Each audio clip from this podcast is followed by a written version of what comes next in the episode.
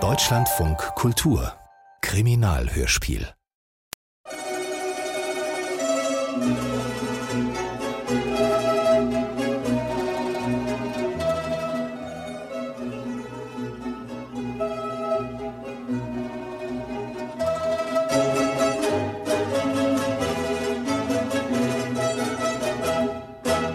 Mein lieber Hedge.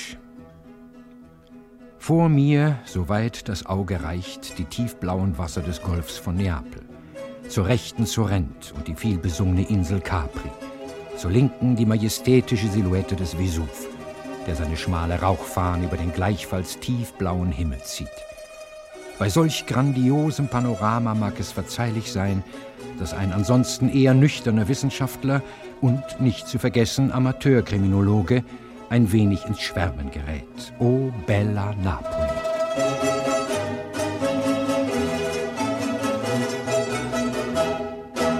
Der Brief des Professors erreichte mich am 13. Juni 1904 in einem kleinen Tessiner Gasthof nahe dem Monte Paradiso.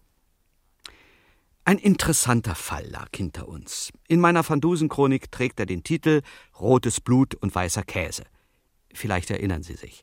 Und vielleicht erinnern Sie sich auch daran, dass mir bei unserer aufregenden Mörderjagd ein kleines Missgeschick passierte. Ich hatte mir den Knöchel verrenkt. Und so kam es, dass ich zurückbleiben musste, während der Professor nach Italien vorausfuhr. Doch genug von landschaftlichen Schönheiten, mein lieber Hedge. Verblasst doch selbst der strahlendste Azur vor einer außergewöhnlichen kriminologischen Herausforderung. Hier in Neapel ist mir ein höchst ansprechender Fall mit recht kuriosen Komplikationen unter die Finger geraten. Näheres mündlich. Ihre Verrenkung dürfte auskuriert sein. Eilen Sie stehenden Fußes nach Neapel. Melden Sie sich bei mir im Hotel Santa Lucia, via Partenope. Ihr Augustus van Dusen. Klammer auf, Professor Dr. Dr. Doktor. Klammer zu.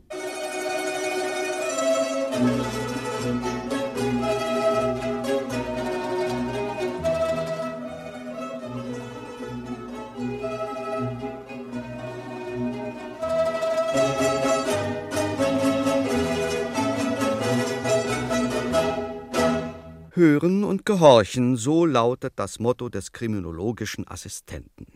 Ich eilte. Und zwei Tage später, am Nachmittag, betrat ich munter und leichten Schrittes die Empfangshalle des neapolitanischen Erster-Klasse-Hotels. Ich ahnte ja nicht, was mir bevorstand. Van. Äh, wie war der Name, Signore? Van Dusen. Professor Dr. Dr. Dr. Augustus van Dusen. Ein Name, der auch in Neapel nicht unbekannt sein sollte. Bedauere, Signore. Ein Herr dieses Namens logiert nicht bei uns. Erzählen Sie keine Märchen, strengen Sie Ihren Perückenständer ein bisschen an. Signore? Ihren Kopf, meine ich. Ich weiß genau, dass der Professor hier wohnt. Wenn ich es Ihnen sage, Signore, ein Professor van Dusen ist nicht bei uns abgestiegen. Vielleicht wollen Sie sich selbst überzeugen. Bitte sehr, unser Gästebuch.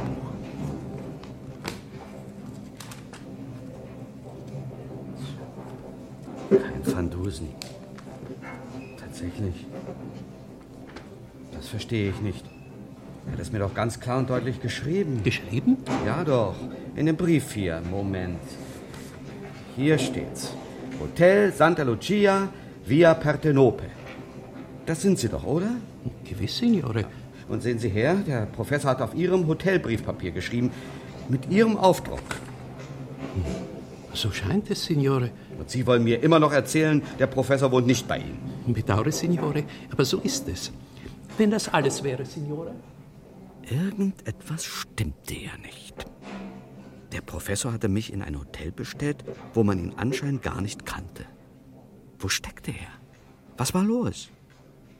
Was sollte ich tun? Ich überlegte kurz und beschloss, zunächst einmal am Ball zu bleiben, das heißt im Hotel Santa Lucia. Ich habe zu tun. Sie entschuldigen mich, Signore. Moment, kommen Sie zurück, Sie haben hier zu tun. Signore? Ich möchte eine Suite. Ich bedauere unendlich, Signore. Wir haben keine Suite mehr frei. So? Dann ihm ein Zimmer. Wir sind völlig ausgebucht, Signore. Leider. Sind Sie da wirklich ganz sicher? Hier, für Sie, wenn Ihnen plötzlich einfällt, dass Sie doch noch ein Zimmer frei haben. Nun ja, Signore, vielleicht sollte ich noch einmal nachsehen. Damit entschwand er im Hintergrund. Misstrauisch wie ich nun mal bin, schlich ich ihm nach, linste durch den Türspalt und stellte fest, dass er nicht etwa im Zimmerregister nachschlug, sondern stattdessen ein Telefongespräch führte. Mit wem und worüber konnte ich leider nicht hören. Er legte auf, ich retirierte schleunigst und stand unschuldig an meinem alten Platz, als er mit Katzenbuckel und verbindlichem Lächeln zurückkam.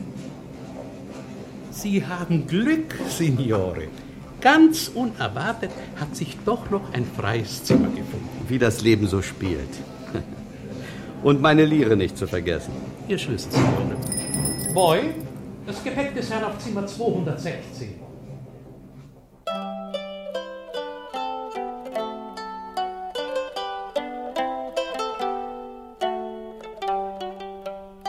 Da saß ich also im Zimmer 216 und grübelte vor mich hin.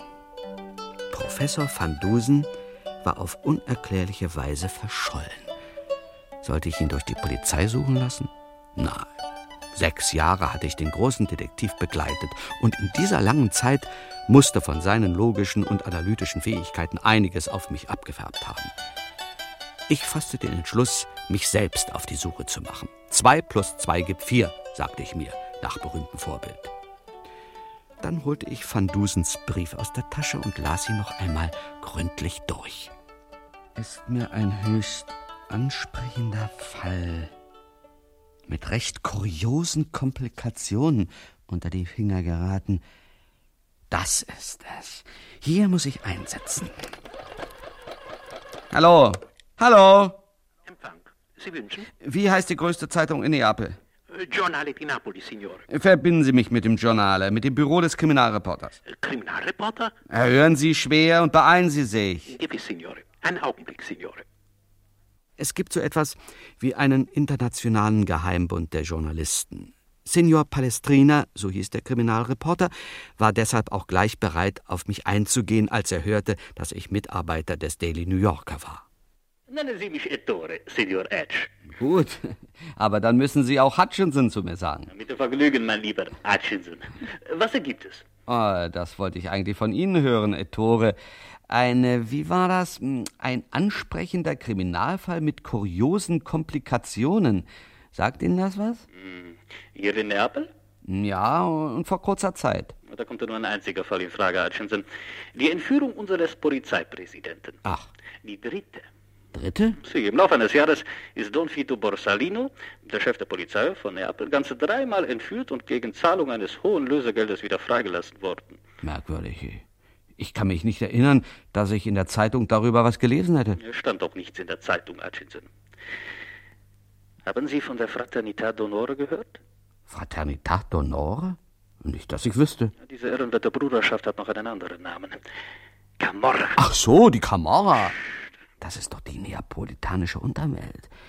Sowas wie die Mafia in Sizilien oder wie unsere amerikanischen Gangster? Viele schlimmer, Hutchinson, viele schlimmer.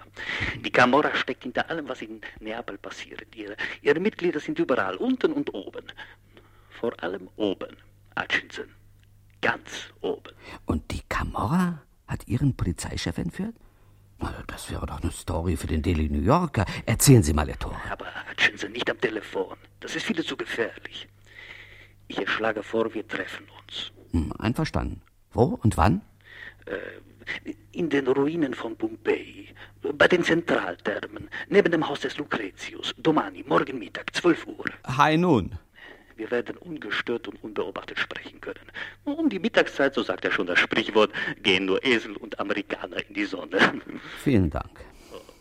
War nicht böse gemeint. Apropos Amerikaner. Vor ein paar Tagen war ein Landsmann von Ihnen bei mir, der sich auch für den entführten Polizeichef und für die Camorra interessierte hat. Der Professor van Dusen. Der Professor? Äh, wann war das? Was hat er gesagt? Morgen, Hutchinson, in Pompeji. Und äh, seien Sie vorsichtig. Da hatte ich doch schon eine ganze Menge rausgekriegt. Van Dusen interessierte sich für den merkwürdigen Fall des dreimal entführten Polizeidirektors und zu allem Überfluss war auch noch die Camorra mit im Spiel. Die Frage war nur, wie hing das alles mit dem Verschwinden des Professors zusammen? Vor lauter Grübeln wurde ich so unruhig, dass ich mir, obwohl es schon spät war, unbedingt die Beine vertreten musste. Ziellos wanderte ich durch das nächtliche Neapel und kam schließlich in die Altstadt hinter dem Hafen. Zerfallene Häuser, Wäscheleinen über der Straße, finstere Gestalten in den engen Gassen, und eine dieser finsteren Gestalten winkte mir aus der Einfahrt eines verkommenen Palazzo zu. Hola, Signore, Americano. Sie wollen wissen, wo ist amico Professore? Aber immer. Wo steckte denn der Professor? Psst, komme näher, Signore. Hat er Sie geschickt? Noch näher, Signore. Gut so. Ey, was soll... Buonanotte, Signore. Schlafen gut.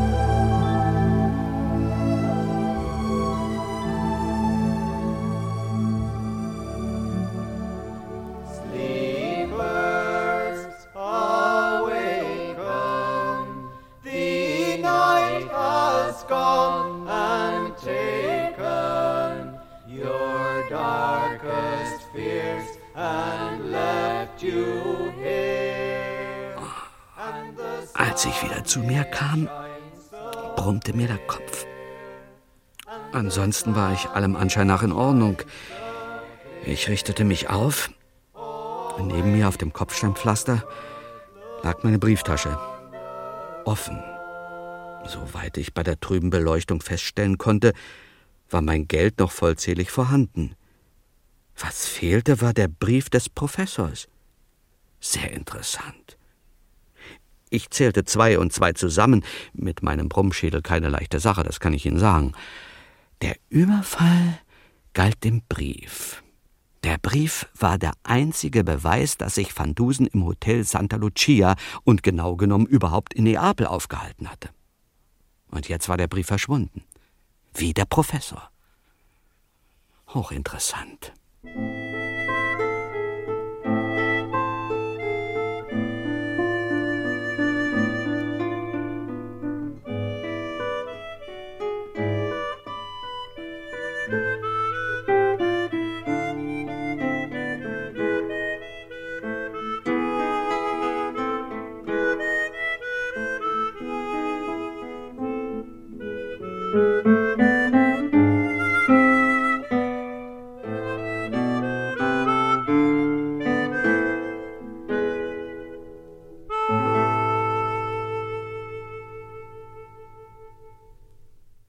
Nächsten Morgen machte ich mich auf ins Polizeipräsidium. Ich wollte mir den dreimal entführten Präsidenten mal ansehen. Sein Fall und der des verschwundenen Professors standen offenbar in enger Verbindung. Aber er war nicht da. Und ich musste mit seinem Stellvertreter vorlieb nehmen, Kommendatore Mangiapasta, einem wohlbeleibten älteren Herrn mit elegantem Spitzbart und südländischem Temperament. Ach, die Presse, Signor Hedge. Die einzige wirkliche Macht auf dieser unserer unvollkommenen Erde. Don Vito Borsalino hätte Ihnen sicher gern Rede und Antwort gestanden. Ma peccato, er hat Sonderurlaub genommen und kreuzt im Mittelmeer herum. In Mare Nostro, wie wir sagen. Mit der Mamma Mia. Mit Ihrer Frau Mutter? Aber nicht doch, Signor Hedge. Seine Yacht heißt Mamma Mia. Ein schönes Schiff. Nun ja, Don Vito hat eine kleine Erholung auch dringend nötig. Das glaube ich. Wenn man gleich dreimal entführt worden ist. Ach, Sie wissen? Dies und jenes, Kommandantore. Sehen Sie, Signor Hedge, wir haben bewusst darauf verzichtet, die näheren Umstände öffentlich bekannt zu machen. Aus verständlichen Gründen. Weil die Polizei sich blamiert hat, meinen Sie? Wenn Sie es so ausdrücken wollen, Signor Hedge. Aber mir werden Sie doch wohl genaueres erzählen. Signor Hedge, wo denken Sie hin? Sie sind Reporter des Daily New Yorker. Was Sie heute wissen, weiß morgen die ganze Welt. Hinter den Entführungen soll die Camorra stecken, habe ich gehört. Ach, wissen Sie, Signor Hedge, die Camorra. Was heißt das schon? Ein Begriff aus dem Kriminalroman, aus der, scusate, Groschenpresse. Es wird so viel geredet. Sie sagen es, Kommandatore, Sie sagen es. Wechseln wir das Thema, sprechen wir über Professor van Dusen. Wie sagten Sie? Van Dusen. Ja. Wer ist das? Merkwürdig. Ein stellvertretender Polizeichef, der noch nie vom größten Amateurkriminologen der Welt gehört haben wollte? Ich klärte ihn auf und berichtete dann vom rätselhaften Verschwinden des Professors. Eine seltsame Geschichte, Senior Hedge. Ich werde mich höchstpersönlich darum kümmern. Unser äußerst effektiver Polizeiapparat steht voll und ganz zu Ihrer Verfügung. Aber seien Sie beruhigt. Niemand verschwindet spurlos in Neapel. Nur ab und zu der Polizeipräsident. Don Vito Borsalino wurde entführt, Signor Hedge. Haben Sie Anhaltspunkte, dass Ihr Freund, dieser Professore Van Dusen, ebenfalls entführt wurde? Lösegeldforderungen oder dergleichen?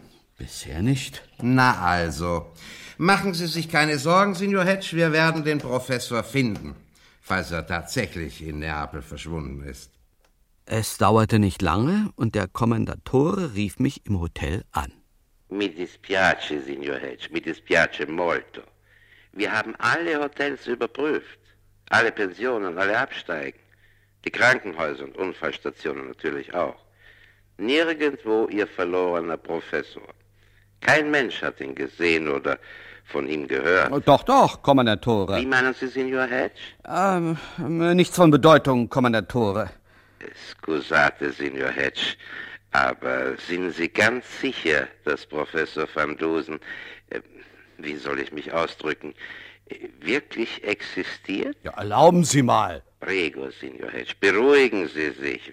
War nur eine Frage. Wir bleiben am Ball. Sagt man nicht so in Amerika? Ein wunderbares Land, Signor Hedge. So dynamisch, so aktiv. Ich weiß nicht warum, aber ich wollte dem munteren Kommandatore nichts von meinem Kollegen Ettore Palestrina erzählen. Es wurde übrigens Zeit, dass ich in Richtung Pompeji aufbrach. Mit einer Droschke fuhr ich zum Haupteingang, kaufte mir einen Führer, wanderte durch die altrömische Ruinenlandschaft vorbei an Toren, Tempeln, Theatern und vermisste Van Dusen, der mir das alles schön ausführlich erklärt hätte.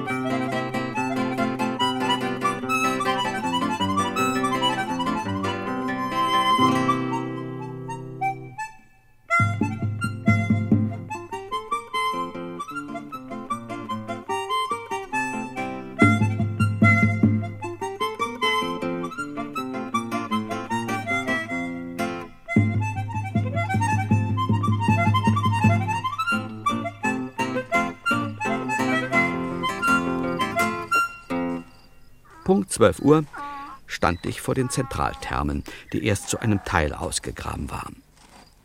Ich sah mich um. Weit und breit kein Mensch. Mit der Pünktlichkeit nimmt man's in Italien wohl nicht so genau, dachte ich bei mir. Ich lehnte mich an eine antike Trümmerwand, steckte mir eine Havanna an und nahm gerade den ersten aromatischen Zug, als plötzlich eine Geisterstimme aus dem Nichts an mein Ohr drang. Hallo, Hallo, Signor Edge. Anschießen. Sind Sie das, Ettore? Wo stecken Sie denn? Hier bin ich, Anschießen. Gleich hinter der Mauer. Und da sah ich ihn auch schon durch eine Lücke im Mauerwerk. Er dirigierte mich zu einem kleinen, kaum sichtbaren Durchgang, der auf einen ansonsten abgeschlossenen Innenhof führte. Und hier kam er mir mit ausgestreckter rechter Hand entgegen. Kommen Sie. Kommen Sie herein, Hutchinson. Hier kann uns niemand sehen. So. Ich bin auch erfreut, meinen berühmten Kollegen Hutchinson Edge in eigener Person vor mir zu sehen. Ganz meinerseits, verehrter Kollege. Und damit wäre wohl der Höflichkeit Genüge geschehen. Gehen wir gleich zum Hauptpunkt des Programms über. Was ist hier eigentlich los? Psst, Hutchinson, nicht so laut. Die Camorra. Sie ist überall. In der Stadtverwaltung, in der Polizei, in der Justiz. Ohne Risiko, ungestraft begeht sie die scheußlichsten Verbrechen. Unser schönes Neapel ist eine Räuberhöhle geworden, eine, eine Schlangengrube, eine, eine Pestbeule. Hören Sie zu, Hutchinson. Ich habe Material gesammelt, seit vielen Jahren. Aber ich kann es nicht veröffentlichen. Ich, ich habe Frau und Tochter. Unser aller Leben wäre keinen Centesimo wert. Aber Sie, Hutchinson, Sie sind Ausländer. Sie können die Geheimnisse der Camorra aufdecken. In Delhi, New York. Keine schlechte Idee. Aber ähm, ehe wir darüber reden, würde ich gern was über Professor van Dusen erfahren. Er ist nämlich verschwunden. Ich weiß. Er war zu neugierig. Sie haben ihn verschleppt. Verschleppt? Wer? Die Camorra natürlich. Aber die Polizei meint. Sie waren bei der Polizei? Ja. Porco Dio, das hätten Sie nicht tun sollen, Hutchinson. Gerade bei der Polizei wimmelt es von Angehörigen der Camorra. Deshalb ist ja in Neapel keiner seines Lebens sicher. Ein wahres Wort, Signor Palestrina. Ah. Im Durchgang, den rauchenden Dienstrevolver in der Hand, erschien Kommendatore Mangiapasta, gefolgt von zwei kräftigen Carabinieri. Palestrina lag regungslos am Boden. Der Kommendatore stieß ihn mit dem Fuß an. Mause tot. Buongiorno, Signor Hedge. Sehr freundlich von Ihnen, dass Sie sich mit Palestrina telefonisch verabredet haben. Die Vermittlung im Hotel Santa Lucia hat mitgehört. Wieso? Warum haben Sie ihn erschossen, Kommandatore? Ich, Signor Hedge? Sie fantasieren. Sie haben ihn umgebracht. Was? Brigadiere Cipolla? Kommandatore? Was ist hier geschehen? Berichten Sie. Zu Befehl, Kommandatore. Dieses ausländische Subjekt hat einen Revolver gezogen und Signor Palestrina erschossen. Direkt vor meinen Augen. Danke. Brigadiere Pazzo, dessen bin ich sicher, wird das Gleiche bezeugen. Tja, Signor Hedge, ich muss Sie zu meinem größten Bedauern wegen Mordes festnehmen. Was soll das heißen? Was haben Sie mit mir vor? Das, mein lieber Signor Hedge, steht noch nicht fest. Ich muss erst Instruktionen einholen. Vielleicht werden Sie vor Gericht gestellt, verurteilt und hingerichtet. Vielleicht begehen Sie aber auch schon vorher im Gefängnis Selbstmord. Das wäre nach meinem Empfinden die eleganteste Lösung. Nun, in ein paar Tagen werden wir es wissen. Kommen Sie. Die beiden Karabinieri nahmen mich in die Mitte und führten mich ab, durch die Ruinen zurück zum Eingang. Ich wusste nicht, wie mir geschah. In was für eine Geschichte war ich da bloß hineingeraten. Die Gegend war noch immer menschenleer. Das heißt, nicht ganz. Am Rand der Straße, die zum Bahnhof führte, meine Wächter wollten mich offenbar mit dem Zug nach Neapel zurückbringen, beugte sich eine junge Frau über die offene Motorhaube eines Automobils vom Typ Fiat Itala. Sie trug ein kurzes Sportkostüm und sie sah, wie ich trotz meiner prekären Lage feststellte, ausgesprochen gut aus. Ach, meine Herren, vielleicht wären Sie so freundlich. Der, der Wagen, er springt nicht an. Könnten Sie wohl mal nachsehen? Mit Vergnügen, Signorina. Pazzo, Cipolla. Kommandatore? Helfen Sie der jungen Dame. Zu Befehl, Kommandatore. Oh, grazie, Signore. Es gibt eben noch Kavaliere. Kavalier Mangiapasta spreizte sich wie ein Pfau. Pazzo und Cipolla fummelten am Motor herum. Die Autobesitzerin sah ihnen zu und stellte sich dabei wie unabsichtlich neben mich. Auf einmal, ich dachte, mich trifft der Schlag, flüsterte sie mir aus dem Mundwinkel ins Ohr. Mr. Hedge? Ja? Lassen Sie sich nichts anmerken, hören Sie zu. Wenn ich jetzt sage, reißen Sie sich los und springen in den Zaun des Wagens. Alles weitere übernehme ich. Ja, aber. Psst, keine Fragen. Tun Sie, was ich sage. Das kam mir bekannt vor. Allerdings lasse ich mir sowas von einer gut aussehenden jungen Frau viel lieber sagen als von einem ältlichen Professor. Doch das nur nebenbei. Ich übersah schon lange nichts mehr, ergab mich in mein Schicksal und wartete auf das Zeichen. Bald war es soweit. Pazzo und Cipolla drehten wie wild gewordene Leierkastenmänner an der Kurbel. Die Signorina setzte sich hinters Steuer, wohlgefällig betrachtet vom Kommendatore.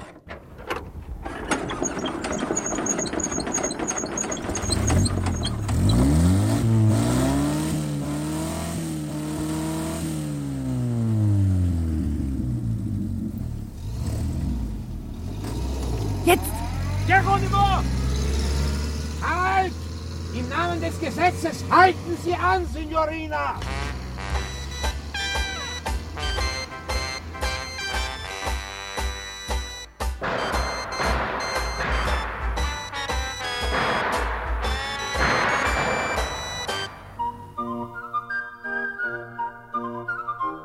Die Schüsse gingen zum Glück daneben. Ich zog den Kopf ein und meine unbekannte Retterin fuhr wie der Teufel, nicht in Richtung Neapel, sondern nach Süden in die Berge.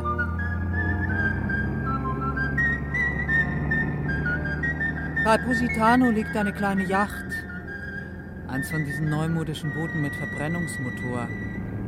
Sie gehört einem Freund. Ich habe den Schlüssel zum Bootshaus. Da werden wir uns verstecken. Und dann? Das wird sich finden, Mr. Hutch. Ihr Wort in Gottes Ohr. Woher wissen Sie übrigens, wie ich heiße? Mein Vater hat es mir gesagt. Ihr Vater? Ettore Palestrina. Reporter beim Giornale di Napoli. Ach so. Hören Sie, Signorina Palestrina. Sagen Sie ganz einfach Gina, das geht schneller. Hören Sie, Gina. Ich muss Ihnen eine traurige Mitteilung machen. Ihr Vater. Ist tot. Ja. Ich habe es mir gedacht. Er hat sich mit der Camorra angelegt. Und die Camorra hat ihn umgebracht. Ihr Vater war ein mutiger Mann. Mein Beileid. Danke, Mr. Hatch. Hutchinson, bitte. Ich werde da weitermachen, wo er aufhören musste. Mit Ihrer Hilfe, Hutchinson. Deshalb habe ich Sie ja auch aus den Klauen der Camorra befreit. Jetzt wird mir einiges klar. Kommandatore Mangiapasta gehört zur Camorra. Wahrscheinlich ist er sogar der Chef. Der Capo? Ja. Möglich. Mein Vater hat gewusst, wer der Capo der Camorra ist. Aber er wollte es mir nicht sagen, um mich nicht zu gefährden. Lassen Sie mich überlegen. Nein. Der Kommandatore kann nicht der Capo sein. Tun Sie mir einen Gefallen, Gina? Wenn ich kann. Sagen Sie doch bitte zu mir, mein lieber Hedge, zählen Sie zwei und zwei zusammen. Warum das denn? Ich bin so daran gewöhnt, tun Sie es bitte. Wenn Sie unbedingt wollen. Also zählen Sie zwei und zwei zusammen, mein lieber Hedge. Zu Befehl. Der Kommandatore hat gesagt, er muss Instruktionen einholen. Und das würde ein paar Tage dauern. Also ist der Capo wenigstens im Moment nicht in Neapel oder in der näheren Umgebung. Gehen wir ferner von der Vermutung aus, dass der Capo der Camorra auch offiziell ein hohes Tier ist, dann... Don Vito Borsalino. Ganz recht, Don Vito, der gerade mit seiner Yacht im Mittelmeer herumkreuzt. Nach Korsika ist er gefahren. Nach Bonifacio. Das weiß ich von meinem Vater. Der Polizeipräsident von Neapel ist also gleichzeitig der Chef der Unterwelt. Sehr praktisch. Wir sind da. Rechts. Sehen Sie? Direkt am Strand. Das ist das Bootshaus. Das Automobil versteckten wir am Waldrand in einer dichten Piniengruppe. Gina, Gina Palestrina. Wie das klang, wie ein Gedicht. Gina, das kluge Mädchen, hatte daran gedacht, ein paar Vorräte einzupacken, und so saßen wir dann bald bei Brot, Käse und Rotwein im trüben Schein einer Petroleumfunzel, ganz gemütlich in der Kajüte des Motorbootes beisammen. Es hatte übrigens, falls es Sie interessiert, den wohlklingenden Namen Naviglio de Sogni, das heißt Traumschiff.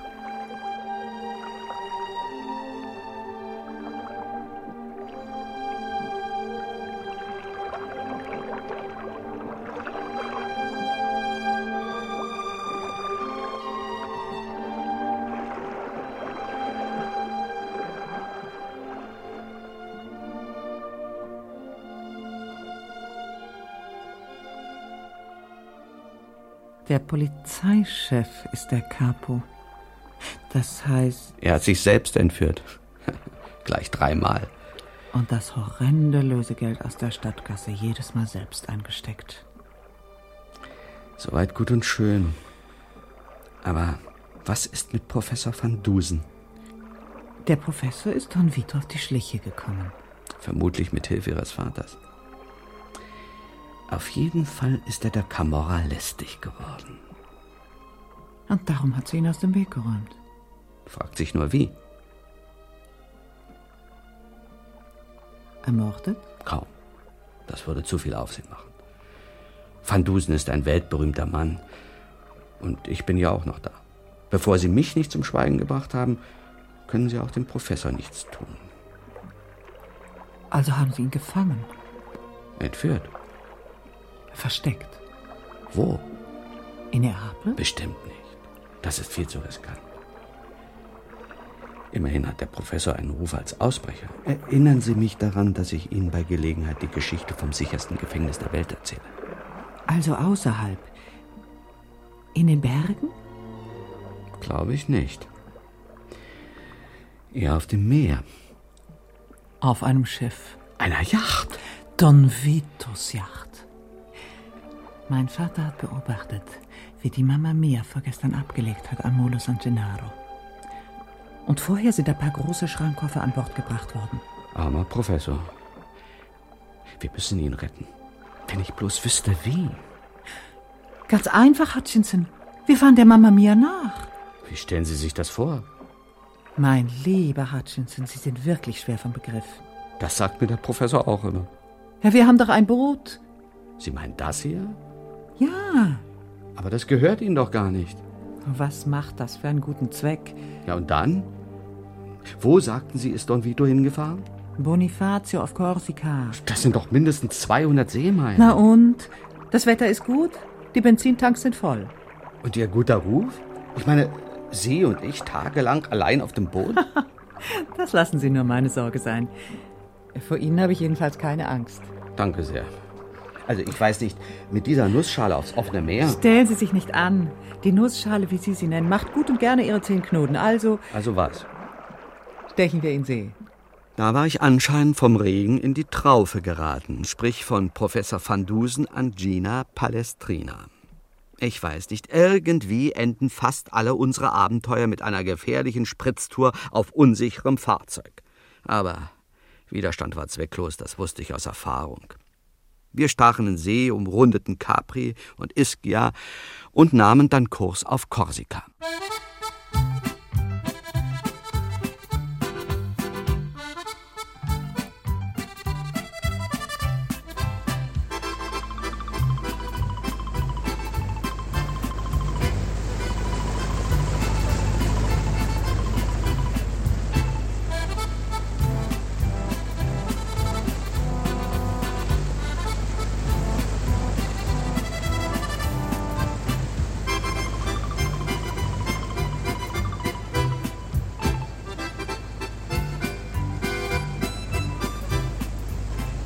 Rest des Nachmittags, die Nacht und noch fast den ganzen nächsten Tag waren wir unterwegs. Gina navigierte wie ein Weltmeister.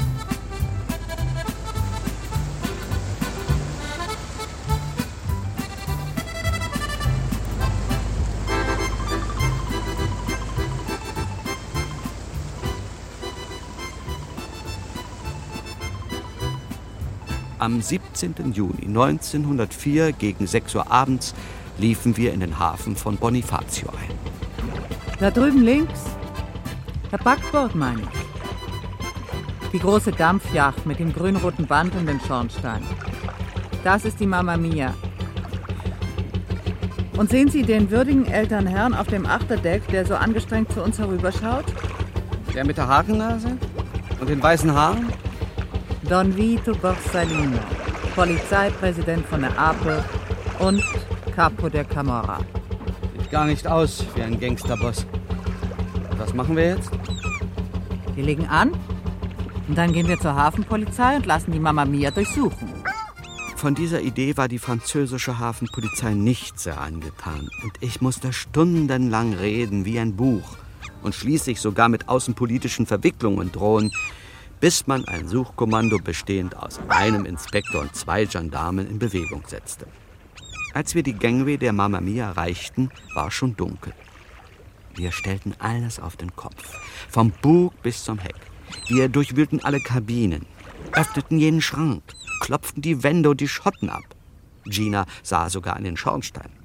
Ergebnis? Nichts. Kein Professor van Dusen, kein noch so kleiner Hinweis auf irgendwelche kriminellen Aktivitäten. Der korsische Inspektor bedachte Gina und mich mit unfreundlichen Blicken, als er sich mit wortreichen Entschuldigungen von Don Vito Borsalino verabschiedete. Ich bedauere sehr, Monsieur Borsalino, dass wir Sie belästigen mussten. Aber Sie sind ja ein Kollege, wenn auch auf höherer Ebene. Und Sie wissen, dass wir jeder Anzeige nachgehen müssen. Ja, versteht sich, Inspektor. Ich schlage vor, dass wir die peinliche Angelegenheit schleunigst vergessen. Andererseits, und dafür darf ich sicher mit Ihrem Verständnis rechnen, andererseits trage ich kein Verlangen, mich länger an einem Ort aufzuhalten, wo man mich so wenig gastfreundlich behandelt hat. Ich werde also mit Ihrer Erlaubnis Dampf aufmachen lassen und noch heute Nacht Bonifacio verlassen. Nein, Sie dürfen ihn nicht weglassen, Inspektor. Professor van Dusen muss an Bord sein. Schweigen Sie mit Ihren Wahnvorstellungen, haben Sie schon genug Unheil angerichtet. Selbstverständlich steht es Ihnen frei, Monsieur Borsalino, zu tun und zu lassen, was immer Sie wollen. Ich bitte Sie doch einmal im Namen der Französischen Republik um Entschuldigung. Akzeptiert, Inspektor. Wenn ich Sie nun alle höflichst bitten dürfte, mein Schiff zu verlassen.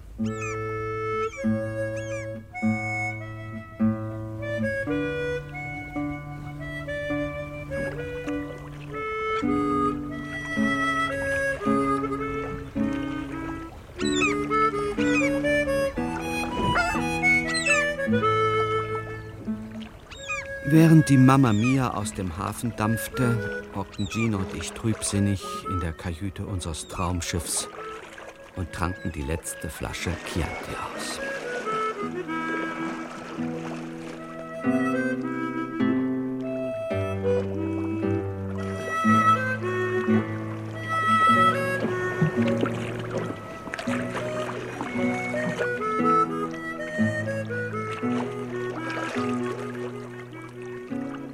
Gießen Sie mir noch einen Schluck ein, Hutchinson. Bitte sehr. Danke.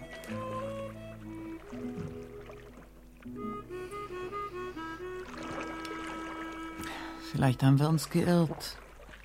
Unmöglich. Der Professor muss auf der Mamma Mia sein. Glauben Sie mir, Gina. Wenn er sich selbst gesucht hätte, er hätte sich gefunden.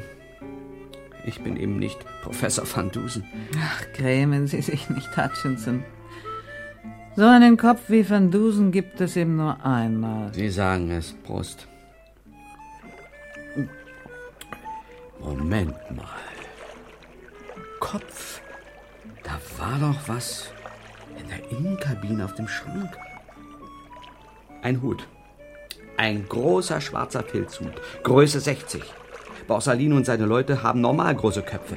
Ich kenne auf der ganzen Welt nur einen einzigen Menschen, der Hutgröße 60 braucht. Professor van Dusen? Genau, ich hab's ja gewusst. Der Professor ist an Bord. Als ich nicht gleich darauf gekommen bin, ich könnte mich sonst wohin treten. Tun Sie das nicht, Hutchinson. Gehen Sie an Land, besorgen Sie uns Benzin. Ja, wir werden die Mama Mia verfolgen. In der Innenkabine der Mamma Mia spielte sich um diese Zeit folgende Szene ab. Wieder bei Bewusstsein, Professor. Und wie ich sehe, auch bereits gesäubert. Wie fühlen Sie sich? Den Umständen entsprechend, mein lieber Don Vito. Was ist geschehen?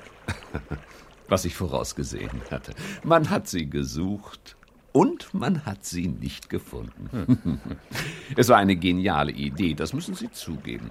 Sie bewusstlos mit einem Atemrohr im Mund unter unserer Kohlenladung zu verstecken. Wie man es nennt, Don Vito. Wäre ich mit der Suche befasst gewesen, hätte ich auf alle Fälle den Kohlenbunker ausräumen lassen. Ja, Sie, Professor. Wie lange wollen Sie mich übrigens noch gefangen halten, verehrter Don Vito? Machen Sie sich darüber keine Gedanken, Professor. Sie werden nur noch kurze Zeit mein Gast sein. Wenn es mir gelungen ist, mich Ihres hartnäckigen Freundes Mr. Hatch zu entledigen, dann. Lieber Professor, hat, wie ich fürchte, auch für Sie die Stunde geschlagen. Es wird mir leid tun, Sie zu verlieren. Sie sind ein angenehmer Gesprächspartner. Aber da Sie zu tief in die Geheimnisse der Bruderschaft eingedrungen sind, der vorzustehen ich die Ehre habe, werde ich Sie, ob es mir gefällt oder nicht, ins Jenseits befördern müssen. Sofern ich Ihr schönes Schiff nicht schon vorher aus eigenem Antrieb verlasse. Oh, oh, oh. Ach, das dürfte nicht einmal Ihnen gelingen, Professor. Schauen Sie sich doch um. Kein Fenster, stählerne Wände. Und vor der Tür steht ständig eine Wache. Außerdem habe ich Ihnen alles abnehmen lassen, was Ihnen bei einem Fluchtversuch auch nur im geringsten nützlich sein könnte. Und wenn Sie es trotzdem durch irgendeinen Trick fertigbringen, die Kabine zu verlassen, ja, was wollen Sie dann tun? Wir befinden uns auf hoher See und Wasser hat bekanntlich keine Balken. Warten wir es ab, Don Vito. Nein, nein, nein, nein, Professor. Machen Sie sich nichts vor. Ergeben Sie sich in Ihr Schicksal mit der Würde, die einem Professor van Dusen ansteht.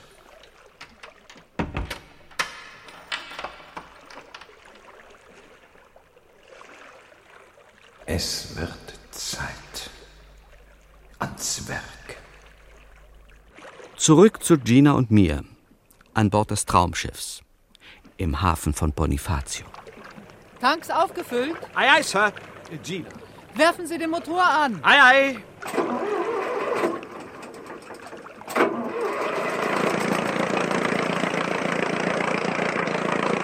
Sehr gut.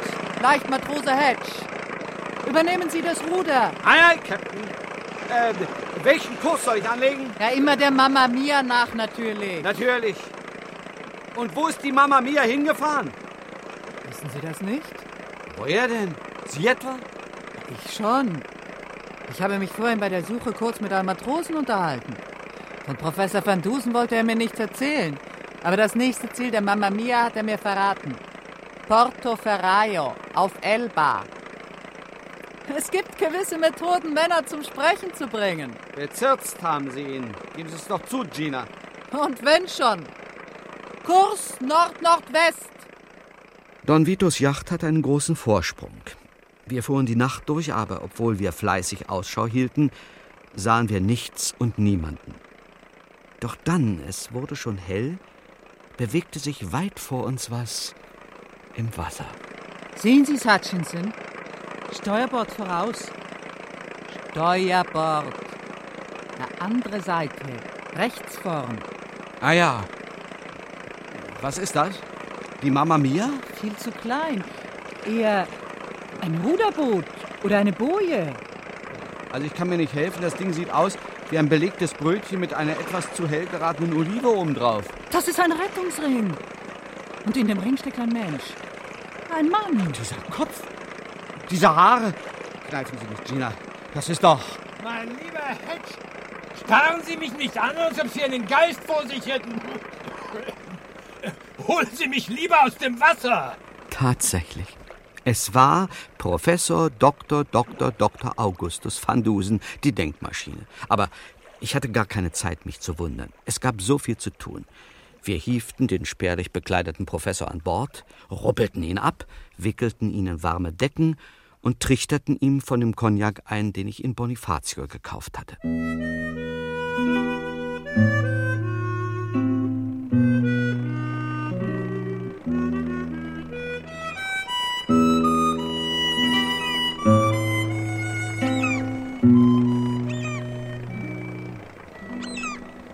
So, Professor. Jetzt erzählen Sie. Ihr Wunsch, verehrte Signorina, ist mir Befehl. Aber bevor ich meinen Vortrag beginne, empfehle ich Ihnen, Ihren Kurs zu ändern und den nächsten Hafen anzusteuern. Warum? Ist die Mama Mia hinter Ihnen her? Das halte ich aus gutem Grund für unmöglich. Aber sehen Sie doch einmal auf Ihr Barometer. Wir haben keins, Professor. Dann richten Sie Ihre Aufmerksamkeit auf die zunehmende Luftbewegung, die auffälligen Wolkenformationen am westlichen Horizont. Sie meinen. Ein Sturm zieht auf, Signorina. Bringen Sie sich und uns in Sicherheit. Der nächste Hafen. Äh, Hutchinson, Captain. die Seekarte. Aye, aye, Captain. Der nächste Hafen, das ist Bastia auf Korsika. Ähm, 25 Seemeilen westlich von hier.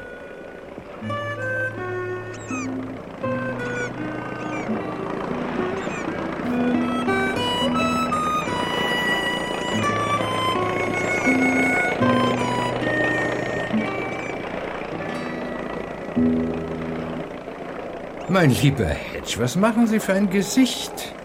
Freuen Sie sich denn gar nicht, mich wiederzusehen? Doch, Professor, natürlich. Aber?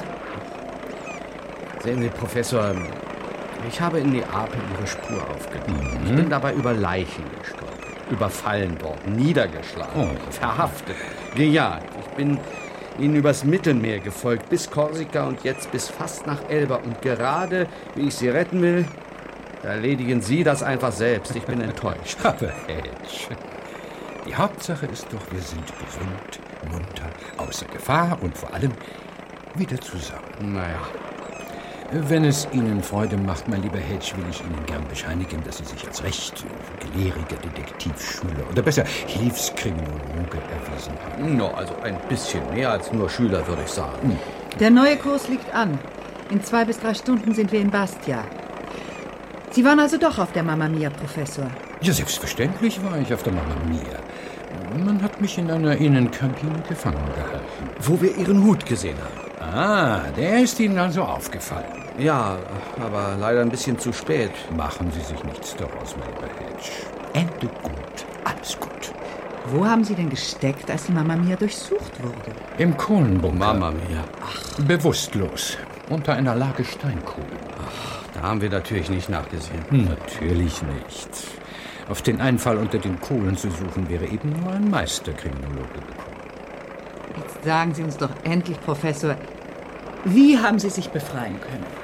Das, verehrte Signorina, mein lieber Hedge, erwies sich als eine im Grunde verhältnismäßig simple Angelegenheit. Die Kabine hatte kein Fenster oder Bullauge, wie man in maritimen Kreisen sagt. Dennoch bestand ganz ohne Frage die Möglichkeit ungehinderter Luftzirkulation. Es musste also ein Belüftungssystem geben. Und nach kurzer Suche entdeckte ich den Ausgang des Ventilationsschachtes in einer Ecke unter der Koje. Er war durch ein fest verschraubtes, engmaschiges Gitter abgedeckt. Es war ein Kinderspiel, die Schrauben allmählich zu lockern. Wie haben Sie die Schrauben gelockert, Professor? Eine berechtigte Frage, verehrte Signorina. Man hatte mir alle Gegenstände abgenommen, die als Fluchtwerkzeuge in Frage kommen konnten, aber zu jeder Mahlzeit, übrigens reichlich und wohlschmeckend, wenn auch möglicherweise mit etwas zu viel Knoblauch zubereitet, zu jeder Mahlzeit stellte man mir einen Löffel zur Verfügung. Indem ich jedes Mal einige Minuten meiner Essenszeit opferte, gelang es mir, mit der scharfen Kante des Löffelstiels die Schrauben auszudrehen. Großartig. Heute Nacht, äh, vor etwa zwei Stunden, war ich am Ziel. Ich entfernte das Gitter, entkleidete mich, rieb mich äh, der besseren Gleitfähigkeit wegen von Kopf bis Fuß mit ein wenig äh, Salatöl ein, das ich beim Abendessen hatte beiseite bringen können, band mir die nötigsten Kleidungsstücke mit meinen Schnürsenkeln um die Knöchel und wand mich sodann mit einiger Mühe, wie ich zugeben muss, durch den engen Ventilationsschacht, wobei mir meine nicht eben äh, gigantische Statur zugute kam.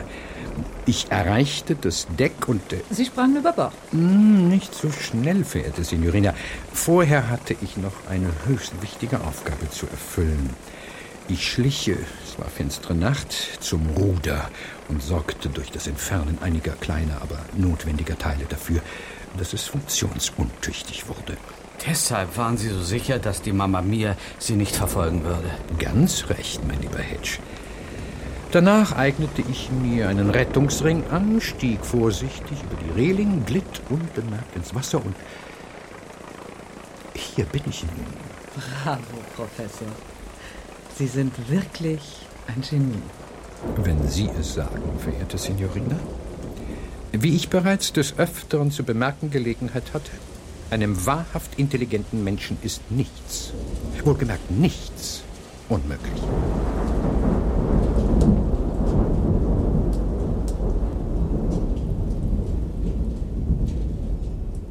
Der Professor muss eben das letzte Wort haben. Immer und überall. Auch wenn, wie Sie zugeben müssen, in diesem Abenteuer der Held eher Hutchinson Hedge ist als Augustus van Dusen.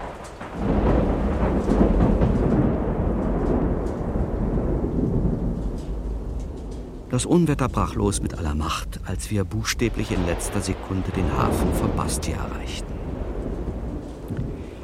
Die Mamma Mia hatte nicht so viel Glück. Wir erfuhren später, dass Wrackteile mit ihrem Namen bei Piombino angespürt wurden. Von Don Vito Borsalino hat man nie wieder etwas gehört, aber die Camorra existiert immer noch.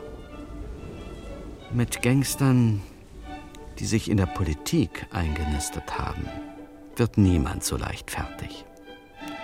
Nicht einmal Professor van Dusen.